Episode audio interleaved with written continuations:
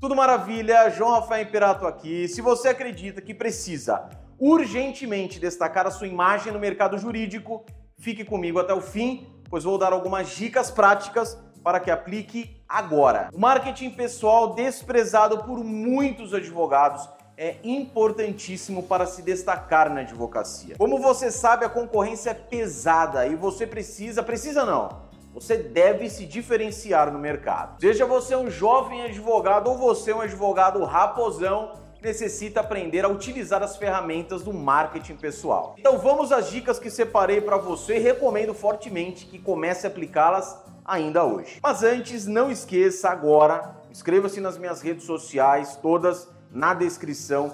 Deixe seu like, o seu curtir e também compartilhe este conteúdo com seus amigos. Dica número 1, um, a sua imagem, a sua aparência. Seja sincero comigo, como está a sua imagem? A partir de hoje disponibilizarei vários conteúdos relacionados à imagem do advogado, sejam roupas, postura, atitudes que farão uma diferença enorme no seu dia a dia dentro e fora da advocacia. Nesse quesito, muitos, mas muitos advogados deixam a desejar. Vovó já dizia: a primeira impressão é a que fica. Vista-se adequadamente, cabelo bem cortado, unhas bem cortadas, barba parada, perfume na medida, acessórios sempre condizentes com o momento, postura adequada e mais alguns truques secretos. Dica número 2: pontualidade. Atenção, advogado, você não precisa ser britânico para ser pontual. Advogado que se atrasa causa uma impressão horrível e o pior, gera desconfiança. Lembra, né?